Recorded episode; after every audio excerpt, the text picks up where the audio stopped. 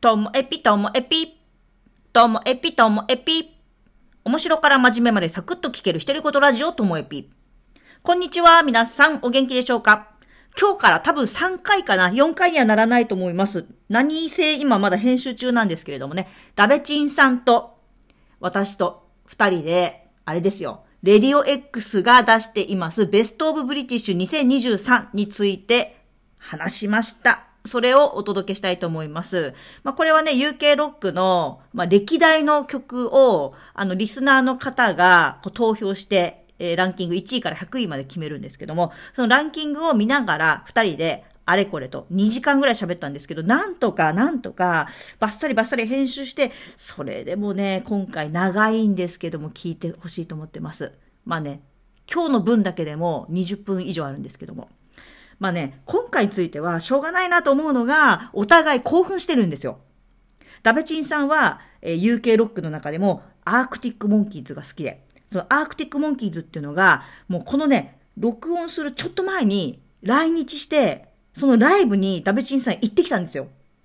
で、しかも私の場合は今度、えーオアシスのボーカルだったリアム・ギャラガーが、8月のサマソニ、サマーソニックに来るのを私チケット買って、もうウキウキなんですよ。だから、二人ともこう、推してる人たちが、もう来た、来る、みたいな状況なんで、今年の話はね、その2つが中心なんですけども、それ以外のバンドについてもお話とかしてるので、でしかもね、これ、ね、UK のそのチャートつけときますんで、ここのサイトは、ランキングのところをポチって押したら、YouTube で、あの、URL が貼ってあって聞けるようになってて、だから、ランキング聞きながら、気になった曲聞いたりとかもできますので、皆さんにも UK ロックに触れていただけたらなと思っております。では、ここからは、えー100位から75位までいっちゃってますので、聞いてやってください。どうぞ、どうぞ。これ100位に、ニューって初めてランキング入りした、フェイク・テイルズ・オブ・サンフランシスコって、はい。これは1枚目。これそうですね。1枚目ですね。で、これの、あの、ミュージックビデオ、うん見ましたけど、なんかその、若いなって感じがしました、すご いい。や、本当ですよねうん。当時、だからいくつですか ?2006 年だから、21? えーですから21ね。歳であの感じなんだ。いやー、すごいですよね。あーうん。で、これでね、すごく1枚目ですけれども、かなり売れて、うん、うん、でうん、この他2年後か。ん ?2、3、3年 ?2 年後か3年後にね、日本の、うん。だからフジロックか。フジロックも出てますすからね。うん。だから怒涛の回収率ですよね、売れっぷりが。いや、すごいですよね。なんか、うんあれですよね、グラストンベリーって向こうのフェスには、デビューから最短でっていうのは記事で見たんですけれども、だから他のどんなアーティストよりも最短でそこにたどり着いたっていう、あのヘッドライナーにたどり着いたっていうのを見て、日本も確かフジロック最年少でした、当時。 あ、そうなんだ。やっぱうんその感じ出てますよね。あの、この曲の雰囲気にうん、なんか若い勢いっていうのを感じましたよ。確かに。今ってあんまりそんな若い勢いじゃなくて、そのいさっき言った色っぽさみたいなのそうすごいそう感じそるうけど、やっぱセクシーさをかなり変わっ感じますけれど。てくるんですねやっぱり20代から30代にかけてそうなってくいろいろ下手んんでしょうね、彼いも。や、本当ですよね。 で、えっと、ね、99位にオアシスのリトルバイリトルって、これ、あの、ノエルのボーカル曲で、ええこれ今でもね、必ずノエルのソロのライブでは、今でも毎回歌われているし、うんうんうんうんいい曲ですよね。ちょっとゆったりとした感じうの。んう聴ん、かせる感じの歌ですね。うん、であれはやっぱりノノエルじゃないと歌えないなってリアムじゃ歌えないなっていう曲なんですよね。ちょっと声の感じが違います。そう声が高音部分があれはノエルじゃなきゃなって思うからノエルらしい曲だなって思ってますね。うんで98位に「ザ・リバティーンズ・ドント・ルック・バック・イントゥ・ザ・サン」これ、あーうーうん。んうんオアシスと同世代なんですか、じゃあ。そうですねオアシスよりちょっと後ぐらいかなと思うんですよね。うーん。で、ちょっとその、いわくつきっていうか、私の中でリバティーンズが忘れられないのが、その、ボーカルのピート・ドハーティっているんですけど、はいが、うんと、娘がいて、で、お奥さんとは結婚しないで、多分、うんと、未婚のまま、こ娘がいるんですけど、うんうんうんうんうんリアムも、ええっと、最初の結婚の前に、未婚のまま父親父親になってるんですけど、お同じ人なんですよ、お母さんが。えそうなんですよそんな複雑な そうそうなんですよ。だから、一人の女性が、えっと、ピート・ドハーティとリアム・ギャラガーの子供を育ててるけど、だけど、ピートの方が割と子育てになんか積極的ですごくよくしてくれたみたいで、それへで、ーそのピートが一時期リアムのことを、あいつはなんか何もしないみたいな感じで言ってた記事とか見て、でも、リアムは、その、その家族たちが住める、そのお母さんと娘たちが住める家を買ってあげたとか、なんうかーんそういう感じなんで、私、リバティーンズって、あの曲よりもそっちのエピソードの方が インパクト強いんですよね。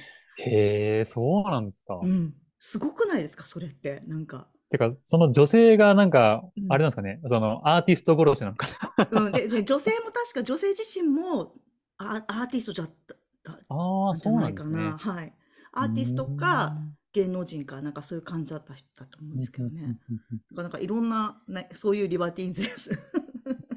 で、続いて、えっと、イアン・ブラウンの FEAR。で、このイアン・ブラウンって聞いたことありますか私もないです。これ、あの、ストーン・ローゼスって言ったら聞いたことありますあかあ、はねい、それは聞いたことありうまん、ストーン・ローゼスのボーカルだった人なんですよ。イす。アンああ、ブラウのンソロプロジェクトみたいあ、そうです、そうです。この曲、FEAR、まあ、単語だったらフィアーなんですけど、はこいの曲がすごいんですよ。あの、よく、うーんと、ラップだったら韻を踏むとかあるじゃないですか。はい。じゃなくて、この曲、日本でいうあいうえお作文みたいな感じなんですよ。歌詞が F で始まる単語、E で始まる単語、A で始まる単語、R で始まる単語の部分が出てくるんです。歌詞で教連続して。な。ええあいうえお作文が曲の中にいくつも出てくるんですよ。その FEAR 出てくるんですそう、そうなんです。そか。うなんです。ええそんな曲聞いたことないじゃないですか。はい。だからなんかそういう意味でもこの曲って、その、ヤン・ブラウンの中で有名な曲らしいんですよね。うーん、で、面曲自白い体ですもかっね。こいいです。うん。で、96位に、ノエル・ギャラガーズ、ハイフライング・バーズが入って、来ましたこね。嬉しいですよね。いや、嬉しいですね。ノといエルうことは、も。このアルバム、じゃね、うんこのアルバムだよね。1枚目のアルバムに入ってるやつですね。うん。このアルバムのジャパンツアーの時に私は行ったので、あ、行ったんだ。うんええうん日本武道館ですね。うん。うんうん。なってまあ、その時にリリリリトルバイリトルも歌ってくれたんですけど、うん。ドン・ルックとかもうん歌ってくうれんたんですけど。だからなんかこの曲が入ってて、おー、嬉しいってなりました。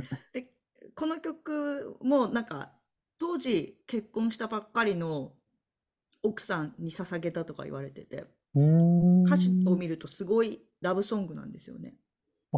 へえだからその「If I had a gun」だったら銃を持っていたらっていうからえっていどっちって思うけど、うんあのこれで太陽を撃ち抜こうとか時が止まったらあ全てをこうこう奪い去ろうとかなんかその愛の愛情うんうんの表現ばっかりなんですけどでもその奥さんとこのね年明け離婚しちゃったんで。あ、この 間このそうそうそうこの間だから、この曲もしかしたらもう二度と歌わないんじゃないかなって、私心配してんです、勝手に。なんかそれがランキングするのもなんかあれですね。そうそうなんです。なんか意味合いがありそうで すね。そうなんです。前もね、あの、ワンダーウォールあるじゃないですか。えワンダーウォールも、一人目の奥さん、この今回のサラは二人目の奥さんで、一人目のはい奥さんに向けて、その人をイメージして作ったってずっと、あの、本人もちょっと言ってた時があったんです。だけど、あの、奥さんと別れたんですよ。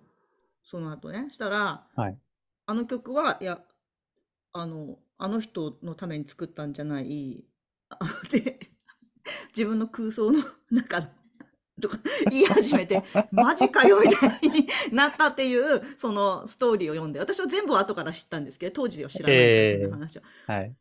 なると、こ面の、白いこの曲もなんか言い訳するのか、もしくは歌わないんじゃないかなっていうそ心うで配。すね。また空想の女性に向けてみた いな。なるかもしれない。うん94位がオアシスのキャストノーシャドウ。これは、えっと、2枚目の曲ですね。モーニング私ローこれめっちゃ好きですね。で、93位にそのストーンローゼスが入って、ほうほうほう。で次92のこれクイーンデビッド・ボーイってことでこの、うん、とクイーンとデビッド・ボーイが1980いな何年だかにこう一緒にやったあの曲があってそれが入ってるんですね。うん、へえ。なんか今回クイーンも入ってますけどデビッド・ボーイが本当去年よりもまた勢いがあるなみたいなクイーンの勢いをそのままデビッド・ボーイが引き継いだんじゃないかなっていうぐらいデビッド・ボーイを感じました。ううんん去年でしたっけねなんか映画やっ うんてたのは。あそうですよね。それで結構なそんうそううんかうんランキングしてきたなーそうなそんうてそう話をさせていただいたと思ったんですけど。そうスまターたさらマンにじゃあとかちょっとうんうんうん、ヒーローズとかそのあたりのね曲が入ってますからね。うんうんうんうんねそしてオアシスの「ロックンロールスター」はい。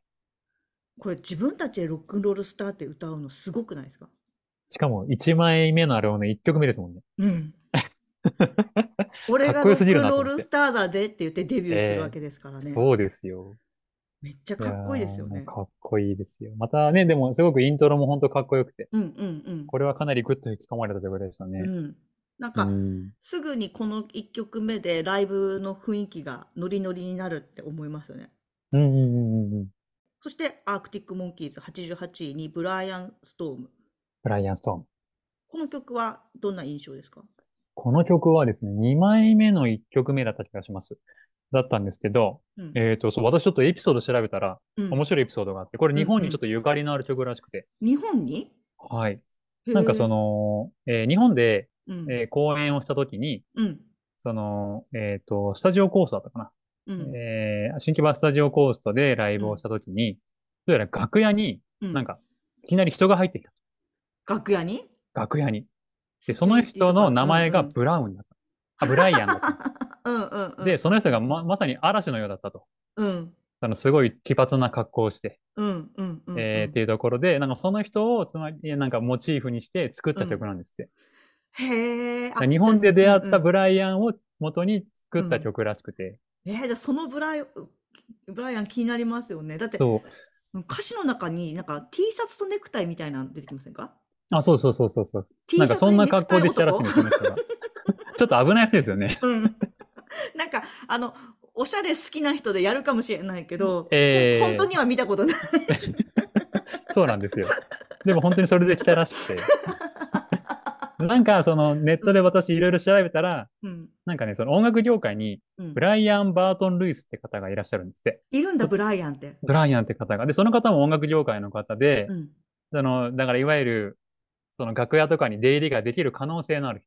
ああ、はい。で、もともと日本に住んでてっていうことなので、はいはい。うん。もしかしたらその人のことなんじゃないかって考察してる人がいましへえ、た。まただ今ラジオとかされてるらしいんですよ、その方は。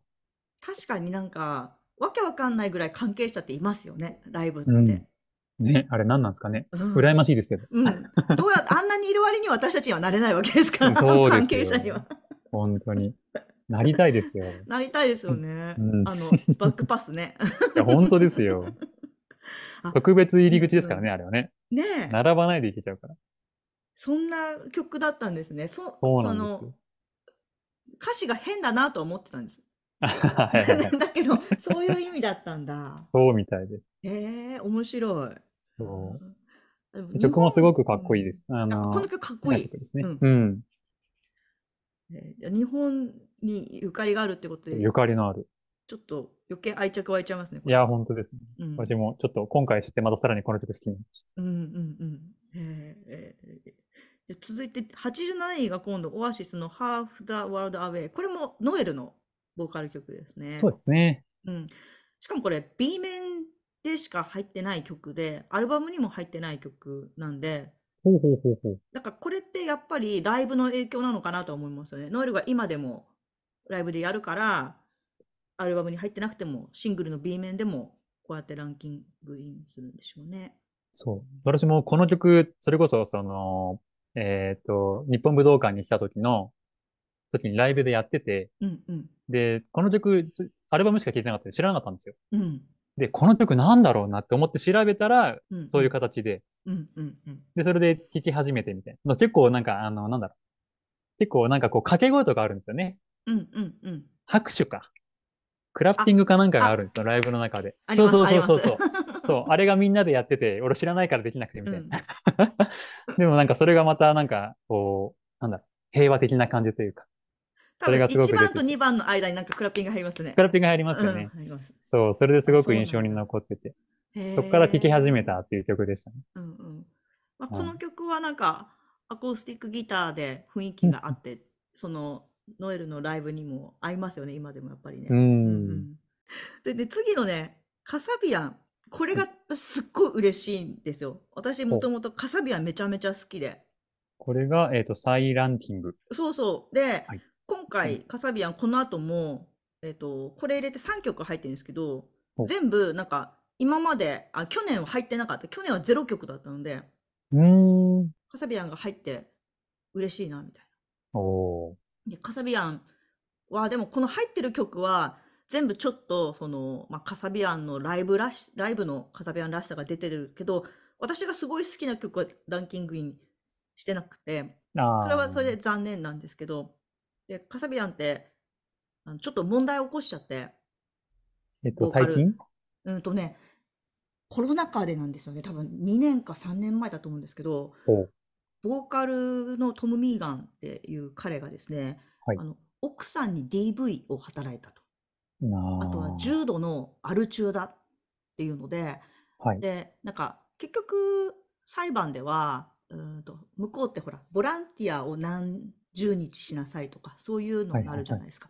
えーそういうのになって、でも、その、やっぱり女性の DV ですから、バンドを解雇されたんですよね。うん。で、うんと、でも DV をしたっていうけど、奥さんとは別れてなくて、なんか社会復帰しうて、ーんで、今トム・ミーガンはソロでやってるんですよ。ではボーカルが抜けた、えーカサビアンは、えっと、もともと、えっと、ギターだった人が、うんうん今、ボーカルも兼務して、新生カサビアンとして去年アルバムも出したんですよね。あ。へえ。で、うんと、今回、このランクインしてる、この LS あ LSF っていうのは、今でもライブでやるやつなので、だからその、去年結構フェスに出たりとか、その新しいアルバムでライブもしてたから、まあ、そういう影響で、まうあ、んうんうん新しいカサビアンを応援してる人たちなのかなみたいな構風には見てます。ね。去年うんうんね、うんうんへーサマソニにも来てるんですよ。ああ、そうなんですね。うんうん。へえ。そしてう、ん82位のはいリアム・ギャラガーのワンス、来ましたよ。来ましたよ。これ ね、今回はね、あの、リアム2曲入ってるんですけどね、ランクインしてるんですけええ。ど、あのこれがソロの2枚目の時の曲でうんうんでうんこれが入ってる理由なんてこれがライブで一番盛り上がりますから ああ、そういう意味です ね。うん。なんかあのフェスでも自分のソロのライブでも、うんと、オアシスの曲もやるんですけどそしたらまあオアシスの曲やったらそっち盛り上がっちゃうのはしょうがないんですよやっぱり。うんうんうんうん。ワンダーウォール、リリブ・フォーエバー、シャンペン・スーパーノーバーが盛り上がるけど、ええソロで一番盛り上がるのはこれなんですよ。ああ、へえ。だから私、今年サマソニ行くんで、いきますね。これをご合唱できるように、一緒にサマソニ行く人にも練習してもらってます。 ああ、そうなんですね。一緒にね、じゃあ、そうなんです。盛り上がって。盛り上がる。で、なんかあの、途中で、えっと、最後のサビの部分の前にちょっと感想が入るんですよ。うんうんで、うん感想でちょっと力溜めてて、最後の感想で、あ、最後のサビで、But oh, I remember っていうところで、ほうほう花火上がるんですよ、フェス では。え、そうなのもうめねっちゃ盛り上がるじゃないですか。そうなんです。だからね、ランクインして当然なんです。このそうですね。もう盛り上げようとしてる曲ですね。じ ゃあ、そうなんです。言い方悪いです けど。そうなんです。